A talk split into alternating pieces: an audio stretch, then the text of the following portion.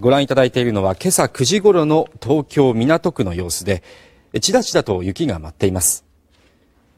気象庁によりますと、東京都心や埼玉県熊谷市で今朝初雪を観測。去年よりも7日早い初雪と、去年よりも7日早い初雪となりました。午前11時現在、東京の気温は4.8度。雪が冷たい雨に変わった東京駅付近では身を縮めて通勤する人たちの姿が見られました関東甲信地方ではこの冬一番の寒さとなり北部では今夜にかけて雪が降り続き多いところで30センチの積雪が予想されています。南部の平野部は現在雪が降っているところもありますが午後からは雨になる見込みです。